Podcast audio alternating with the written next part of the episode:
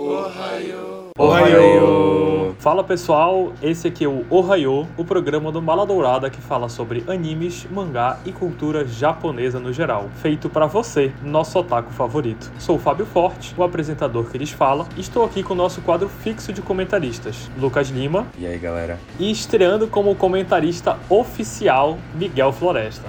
Oi, gente, voltei. Muitas pessoas estão mandando mensagens sentindo falta do nosso sensei, Lucas Freitas, e a gente também sente falta dele. A gente só queria falar que ele está afastado por um momento do Ohio para focar nos estudos dele. A gente sempre procura lembrar que o Ohio e o Mala Dourada no geral é um projeto completamente sem fins lucrativos, digamos assim, por enquanto. Então, todo mundo que está aqui faz porque gosta, faz porque ama, não recebe nada por isso ainda. E a gente não pode deixar que isso também atrapalhe nos nossos objetivos, nos nossos estudos e tudo mais. Então ele tá afastado por um momento, porque ele tá focado nos estudos dele, mas já já ele volta. Eu acho que meados de abril ele tá voltando para completar o nosso quadro aqui. E é isso, não saiam da escola. Queria começar esse episódio falando que promessa é dívida. Durante o episódio passado, sobre os nossos favoritos do Anime Awards, a gente falou que o próximo episódio poderia ser sobre animes militares. Então, aqui estamos. Esse episódio será sobre animes militares ou que tenham elementos militares, um contexto militar, enfim. Para tentar com que o programa fique um pouco mais organizado, que vocês já perceberam que aqui a gente se perde várias vezes, a gente pensou em dividir em mini discussões, como por exemplo, acho que a gente pode começar debatendo sobre os animes que mostram a guerra na sua totalidade, desde o início até o final. Porque, enfim, tem vários animes que mostram a guerra já iniciada, a gente só vê os motivos depois, ao decorrer da série, né? Mas alguns outros animes a gente consegue ver a construção desde o início, o que, que vai causar o estopim, o estopim da guerra, o seu desenvolvimento e até o final dela. Então acho que a gente podia começar com dois animes que mostram muito bem toda essa totalidade, que é Cold Geass e Attack on Titan. Attack on Titan vocês já perceberam que a gente fala pra caramba aqui, né? Lucas, o que tu achas sobre essa seleção para começar o nosso debate? Acho ótimo, né? A gente sempre tenta aqui separar para vocês os animes que a gente acha que representam bem o tema que a gente quer representar. Então, começando falando de Code Geass, eu acho que é um clássico, né? Assim, se tornou um clássico, principalmente por essa temática militar que ele tem, né? De guerra. Ele é um líder, né? O, o protagonista, o Lerut, acho que é assim que fala o nome dele, né? Ele é líder, né? De uma rebelião para recuperar o Japão do domínio da Britânia. Então, por aí a gente já vê todo o caráter de conflito. É um conflito fictício, mas que não deixa de ter um grau de profundidade muito bacana quando a gente vê como é desenvolvido a forma como a guerra acontece, enfim. E Attack on Titan, pô, pelo amor de Deus, né? É a temática principal do universo de Attack on Titan é o militarismo, a forma como as sociedades elas lidam com guerra, né? Desde o começo até o final é tudo voltado para isso, enfim. Mas eu acho que é basicamente isso. Eu acho que essa seleção para começar, ela fica muito legal porque com Code Guias a gente consegue pegar muito bem o lado do comandante, do estrategista por trás de algo que se parece com uma estratégia militar, que é a grande sacada do Lelouch, que ele busca derrotar o Império da Britânia e ele tá sozinho. O que ele tem é a cabeça dele e um superpoder ali ocular, porque a semelhança com Naruto é completa coincidência. O poder de quanto que uma estratégia, quanto que a estratégia faz os planos acontecerem e trazer uma vitória. Quanto com Attack on Titan, a gente tem a visão de um soldado totalmente motivado por ódio, que no caso é o Eren, que a gente consegue ver a partir de soldados dentro de uma guerra. Daí eu acho que a gente tem dois lados muito interessantes para se ver. Tanto que a gente vê que as abordagens tanto do Eren quanto do Lush são, se a gente fosse comparar, totalmente diferentes o fim que eles querem. Eu acho bem legal que tanto Code Geass quanto Attack on Titan, eles mostram visões diferentes, né, como vocês falaram, mas com o mesmo tema. Não falando aqui de forma geral sobre a guerra, mas Attack on Titan, eles vivem na ilha de Parades, que ela é suprimida por Marley. E o Code Geass tem o Japão sendo suprimida pela Britânia. Então, ambos os animes eles tratam sobre isso, sobre como uma sociedade suprimida por anos e anos e anos de ditadura e de trabalhos forçados, etc. Como uma sociedade suprimida pode estourar e revidar, né? É muito interessante perceber isso, porque tanto Code Geass como Attack on Titan mostram, mas eu acho que Attack on Titan mostra ainda mais a realidade da guerra, sabe? Tipo, o desespero real das pessoas. A gente, logo nos primeiros episódios, vê o Titã quebrando a muralha e a reação das pessoas, a reação do Eren, aquela situação de choque que a pessoa não consegue nem se mover de tão chocada que ela tá. Muita gente dropa Attack on Titan antes mesmo de sequer pegar no tranco, porque não aguenta a violência e a realidade crua que os primeiros episódios de Attack on Titan mostram. Então eu acho bem interessante todo esse arco, né? Tanto que Code Geass quanto Attack on Titan fazem. É uma sociedade suprimida que nos primeiros episódios a gente vê ali como é ruim estar naquela situação. Aquilo vai acumulando como se fosse uma panela de pressão. A gente vai vendo os motivos que cada personagem tem, que cada pessoa tem para estar tá ali é, revirado no ódio, no caso do Eren, ou querendo fazer uma estratégia um pouco mais elaborada, no caso do Lelouch. O estopim da guerra, a guerra e as consequências dela. Eu acho que são dois animes bem completos pra gente começar a nossa discussão. E aí, puxando essa parada de vamos mostrar o final da guerra, a gente tem o pós-guerra, né? O que, que a guerra deixa nas pessoas, o que, que a guerra deixa na sociedade, o que, que a guerra deixa no mundo como um todo, na geografia e tal. Porque muito se fala da guerra, mas pouco se fala das consequências dela, que é uma merda, né? Vamos combinar. As cicatrizes de que uma guerra pode deixar. E aí a gente pega dois animes que a, gente fez a curadoria aqui, que é Violet Evergarden, que é um anime que não tem uma batalha, um tiro, mas é completamente militar, ambientado numa estrutura militar, é sobre soldados, é sobre guerra, só que é um drama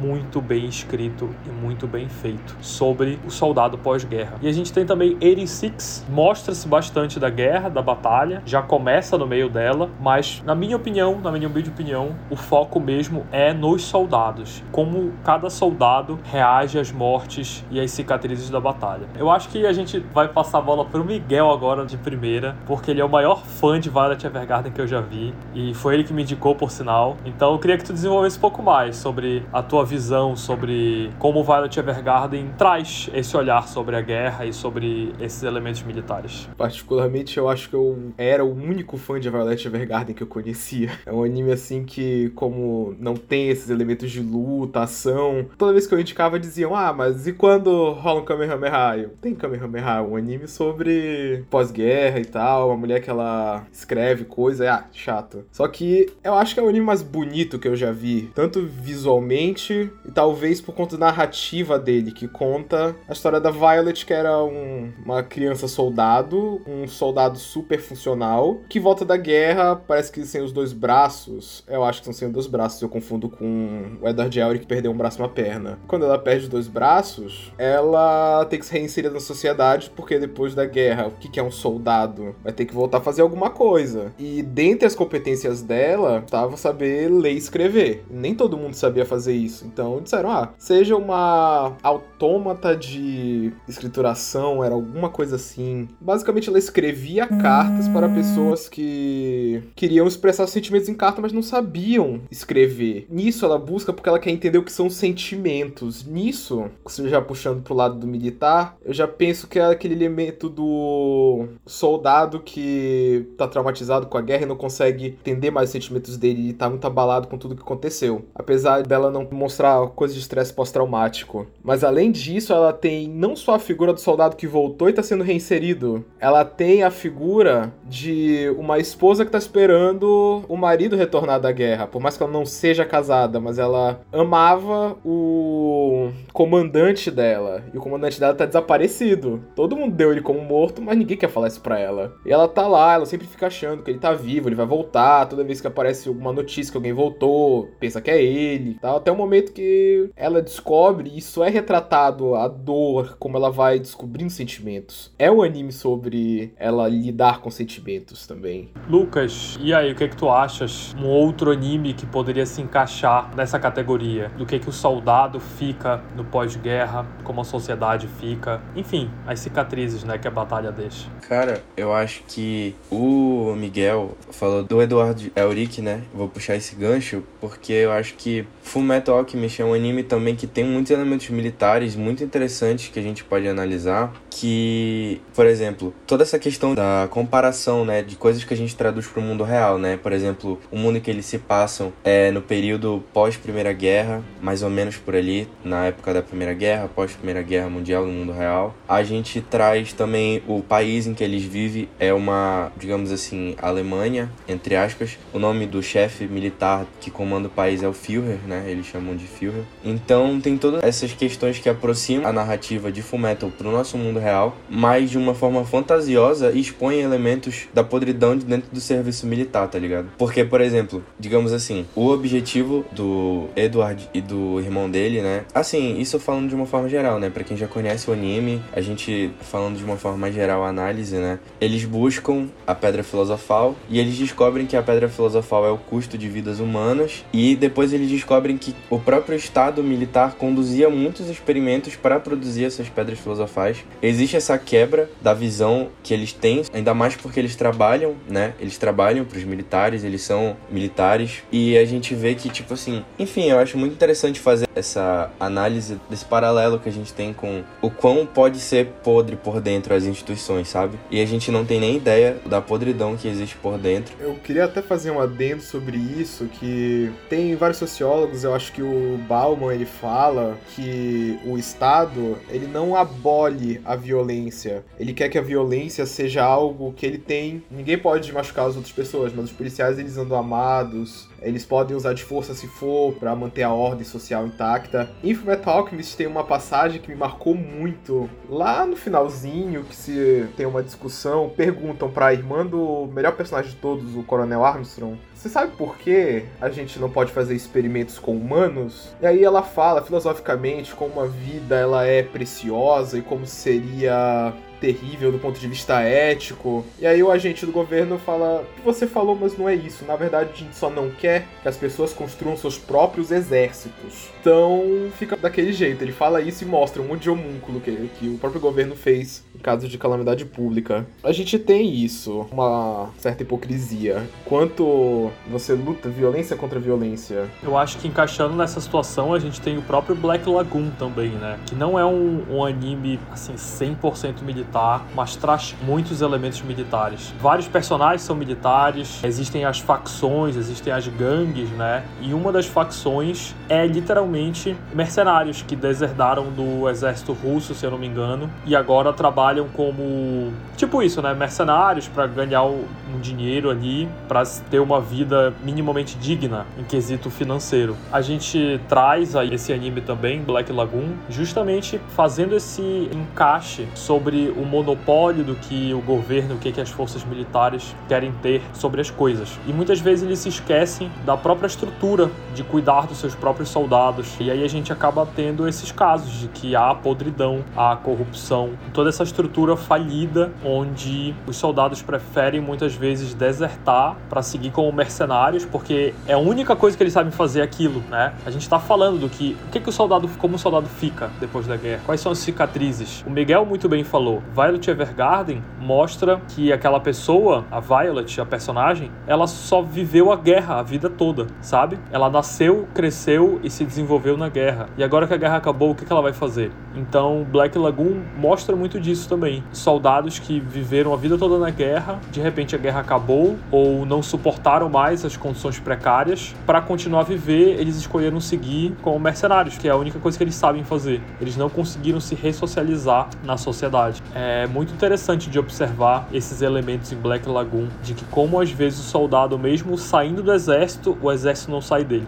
porque é a única coisa que ele sabe fazer. É, Fábio, você foi me falando e me fez pensar nessa situação de realmente, assim, a gente falou já do que é um soldado depois da guerra, mas quem é o soldado da guerra? Quem é que tá lá com uma arma na mão, levando tiro, sujeira na cara, levando, sabe, os traumas, deixando família para trás? Pô, como que eles vão ser vistos, né? Eles são lixo, tem que ser visto como lixo. Imagine tratar pessoas assim, que tem que sacrificar a vida como gente. Causa um mal-estar você pensar em pessoas sofrendo desse jeito, pessoas como você. Elas não podem ser como a gente, de uma forma, falando, claro, em contextos militares, em como é feita a mentalidade dos soldados. Inclusive contra os inimigos, essa visão de como você vai enxergar o seu inimigo. Você tem que enxergar ele como o inimigo. Se eu não matar ele, ele vai me matar. Eu comecei a perceber, esses animes que a gente falou, todos eles têm algum conteúdo de alguma categoria de pessoas marginalizada. Em Code Geass são os japoneses, os Elevens, que lembra muito esse Deck Six, que são os porcos.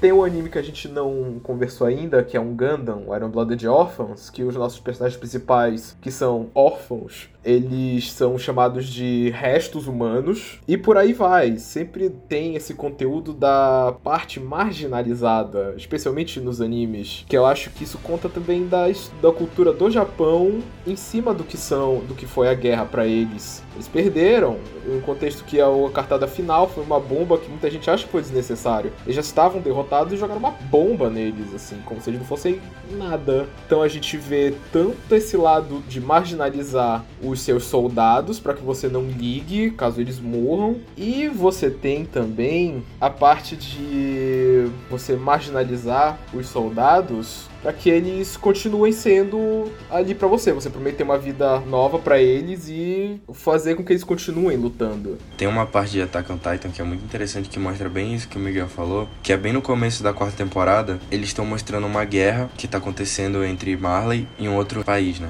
Um dos personagens que a gente é apresentado na quarta temporada, ele vai salva o soldado inimigo. Quando ele traz o soldado inimigo para trincheira dele, né, para cuidar dele e tal, ele diz que prefere morrer do que ser cuidado pelo inimigo, sabe? Digamos assim, pela raça discriminada em Attack on Titan, que são os Eldianos, né? Então, é muito interessante a gente perceber essa ideologia da guerra e como os animes eles conseguem subverter essas temáticas do mundo real e colocar de uma forma em que, por exemplo, a gente entender questões. Tipo assim, Attack on Titan é um anime que, tirando os titãs, poderia facilmente ser um anime sobre a Segunda Guerra Mundial. Marley é uma grande referência à Alemanha nazista, né? Já que ela faz os Eldianos usarem braçadeiras para identificarem que eles são de uma raça diferente, assim como a Alemanha nazista fazia com os judeus. E é muito interessante que quando a situação se inverte e os Marleyanos vão para a ilha de Parades, eles têm que usar a bandeira no braço para mostrar que eles são. Então, esse ciclo de ódio que sempre se repete, né? Porque é, eu acho que Attack on Titan mostra muito aquela questão de o maior erro, né, é esquecer o passado, esquecer o que aconteceu. Quando tu esquece do passado, tu tá fadado a repetir o mesmo erro que levou à guerra anterior, né? E é exatamente isso que a gente vê na nossa sociedade, né? Então, eu acho muito bacana que os animes militares, eles não são mirabolantes, eles não são mega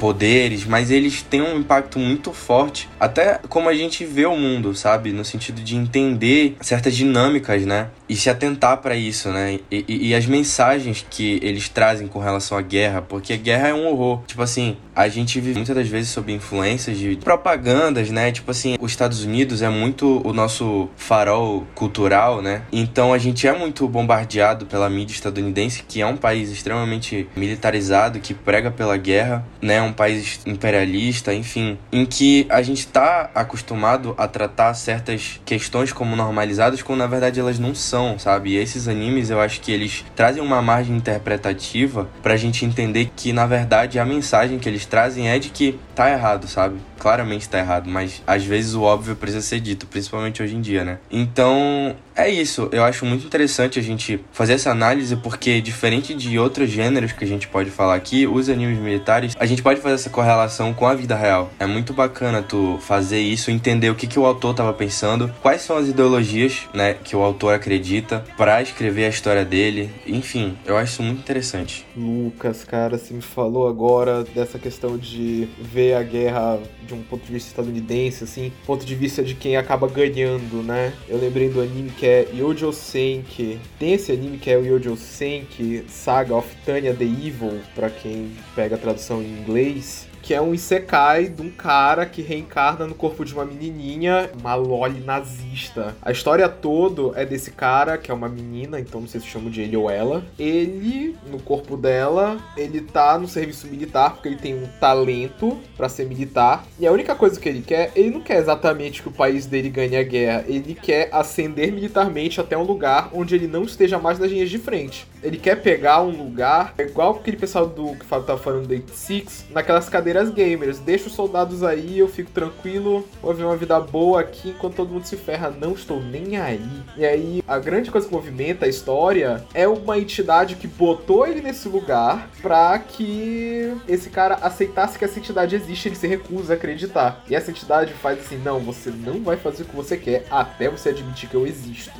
Então, ele não tá nem aí pras coisas que ele faz na guerra, pras pessoas que ele mata, pras famílias que ele destrói, ele só quer sentar numa cadeira gamer. Como elas são utilizadas como uma forma de ascensão, não só por conta de um país, por conta de um povo, para vencer e impedir que o inimigo te destrua, mas para que você se aproveite da desgraça de outras pessoas. Esse é um dos motivos que esse gênero, digamos assim, é um dos meus favoritos, porque eu sempre gostei muito de história, sempre gostei muito de guerras no geral, Segunda Guerra Mundial, Primeira Guerra Mundial, desde a época da Idade Média, todos os tipos de batalhas históricas eu sou muito fã. E eu amo ver todas as visões diferentes de que um único episódio, um único acontecimento, que no caso é uma guerra, pode ter tantas visões aqui que a gente discutiu, tantas discussões filosóficas sobre a vida, sobre até mesmo o que a gente pode aplicar no nosso dia a dia, né, sobre as lições que a gente tira, para mim rende muito. Para mim é algo rico de ver, sabe? Como cada estúdio, como cada autor consegue trazer a sua própria personalidade, a sua própria visão, a sua própria interpretação da guerra, né? Eu acho isso extremamente interessante e é por isso que para mim é um dos meus gêneros favoritos, sabe? É, é muito bacana de ver tudo isso. Eu acho que, para além das reflexões filosóficas, tem até uma coisa que fez eu gostar muito mais da gente começar falando de Code Geass e Attack on Titan. Comparando esses dois animes, a gente tem uma perspectiva, a partir dos personagens principais, de um elemento muito central quando a gente pensa em guerras, que é a formulação de estratégias, mas a questão da informação. Em Attack on Titan, nós temos pessoas que não sabem onde elas estão, não sabem quem são o inimigo delas, como que a Terra está formada, quem que é o verdadeiro inimigo. Esse termo é utilizado várias vezes no Arte da Guerra. Uma das coisas que fala, um dos fundamentos maiores é: conheça seu inimigo e a você mesmo você vai ganhar. E faça com que seu inimigo, de preferência, tenha informações falsas sobre você. Se não puder dar informações falsas, não deixe ele com informação nenhuma, que aí você tem o controle completo. Daí a gente vê o pessoal da Ilha de Parades, todo mundo feito um monte de barata tonta contra os titãs, eles têm que inventar uma engenharia lá com aquele com gás, com lâminas, tem que descobrir tudo se matando. E o Lelouch, que já conhece o governo que ele tá lutando, as armas que acontecem, até quando ele olha a movimentação dos robôs que ele tá enfrentando no primeiro episódio, ele fala: pô, os caras cometeram a pior decisão que eles poderiam cometer. Que horror. E aí ele controla tudo, ele tem menos gente, menos pessoal, ele só controla o campo de batalha. Então, até no quesito mostrar como a guerra opera, no sentido mais prático da coisa, os animes dão conta de fazer isso. Eu acho que também uma dicotomia que é muito quebrada nos animes que tratam sobre esses temas é a questão da gente sempre esperar o bem contra o mal, né? Mas numa guerra não existe o bem contra o mal, tá ligado? Tipo assim, os dois lados têm os seus motivos, as suas razões. Eu digo isso no sentido de, assim, por exemplo, em Attack on Titan, né? A gente acompanha até a terceira temporada a galera da Ilha de Parades. Em outro momento, a situação se inverte, né? E a gente começa a criar empatia e afeição pelo que a priori eram os inimigos, tá ligado? E entender que numa guerra os dois lados sofrem, os dois lados se destroem, se perdem. E, e isso é o pior, entendeu? Não tem o bem lutando contra o mal, é terror, é caos, é destruição dos dois lados, sabe? Foi o que eu falei no começo, numa guerra os dois lados saem perdendo. E essa é uma questão que a gente vê nesses animes, sabe? Tipo assim, não existe um lado, assim, né? De uma forma. Existe lado, Assim, alguns, né? Vamos, vamos falar aqui. Mas eu tô falando de uma forma geral, sabe? Numa guerra não existe lados. Todos os dois lados estão errados, digamos assim. Tem também a questão de como você definir o seu inimigo, né? Agora falando, acho que a gente ainda não comentou ainda sobre Psycho Pass, que é um anime cyberpunk onde a segurança pública, ela vai atrás não de criminosos exatamente, eles vão atrás de criminosos latentes. Eles procuram procuram não apenas os criminosos que já estão cometendo crimes, eles procuram pessoas que, em potencial, são criminosos. Pensando bem, se a gente consegue prender o bandido antes que ele cometa um crime, melhor. Só que agora qual é o critério utilizado em Psycho Pass? Eles têm uma arminha que a, o policial aponta a arma. É quando ele aponta a arma, a arma analisa o cara para ver se ele é um criminoso em potencial. Qual é o critério dela? Esse cara tá nervoso? Na verdade, todo cidadão é implantado um chip no cérebro. Então, esse chip, ele lê as transmissões cerebrais, as sinapses e consegue perceber se aquele cidadão ele tá sofrendo algum tipo de alteração mental. Então, por exemplo, se aquele cidadão tá muito nervoso, se aquele cidadão tá alterado, ele pode ser um criminoso potencial. Então, a polícia chega e fala tipo, e aí, mano, tá tudo bem? Sabe? E aí a, a polícia faz um trabalho preventivo. A arma, ela reconhece esse nível de criminalidade, digamos assim, lendo o chip que tá implantado no cérebro do cidadão. Então, tipo, se o nível de criminalidade estiver baixo, por exemplo, se a pessoa furtou um bombom ou se a pessoa nem fez nada, a arma ela não dispara para matar. Ela dispara, sei lá, tipo um choquezinho, entendeu? A arma só dispara para matar quando o nível de criminalidade que o chip acusa tá acima de um determinado número, entendeu? E aí existe uma pessoa que consegue burlar esse sistema. Então ela faz o que ela quer, que a arma ela não consegue matar. Como todas as armas de todo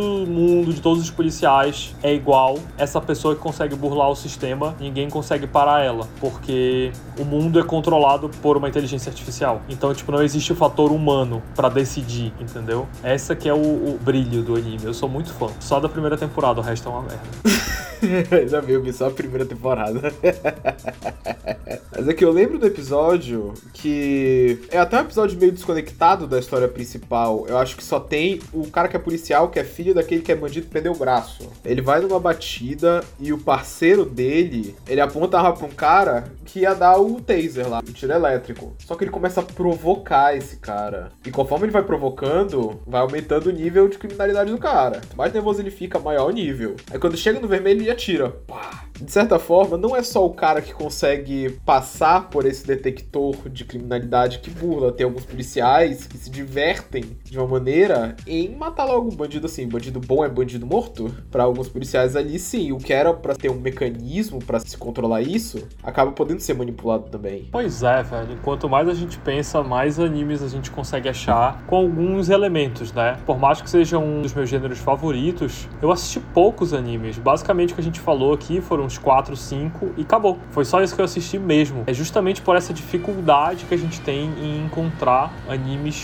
realmente bons que falem sobre a guerra, que tratem sobre esse tema que é tão delicado, né? Acima de tudo, é um tema extremamente delicado, é um tema extremamente sensível que tem que ter muito cuidado ao ser tratado, ao ser abordado. E aqui a gente só pincelou na superfície sobre a profundidade que os animes podem ter. E é isso mesmo, porque se a gente fosse se alongar aqui num debate extremamente profundo, esse programa ia ter umas três horas de duração. Acho que a gente pode encerrar por aqui, né? Todo mundo já deu o seu parecer, as suas opiniões. Anotem esses animes aí que a gente falou, porque como vocês viram, cada um traz uma visão diferente sobre a guerra, sobre o militarismo e cada um é especial, cada um é bom, é foda ao seu jeito. Então anotem, vejam e por favor não deixem de comentar suas opiniões sobre o que vocês acharam do episódio. A gente está no Instagram, a gente está no Twitter, no TikTok, a gente tem um site sai críticas exclusivas lá e também a gente tem os outros programas do Maladourado, né? Como o podcast numerado, Valkyrias, 30 minutos de soco sem perder a amizade, em cena e muito mais. Eu agradeço aos nossos comentaristas, Lucas Lima e Miguel Floresta, por participarem de mais esse episódio. Tchau, pessoal, e até a próxima.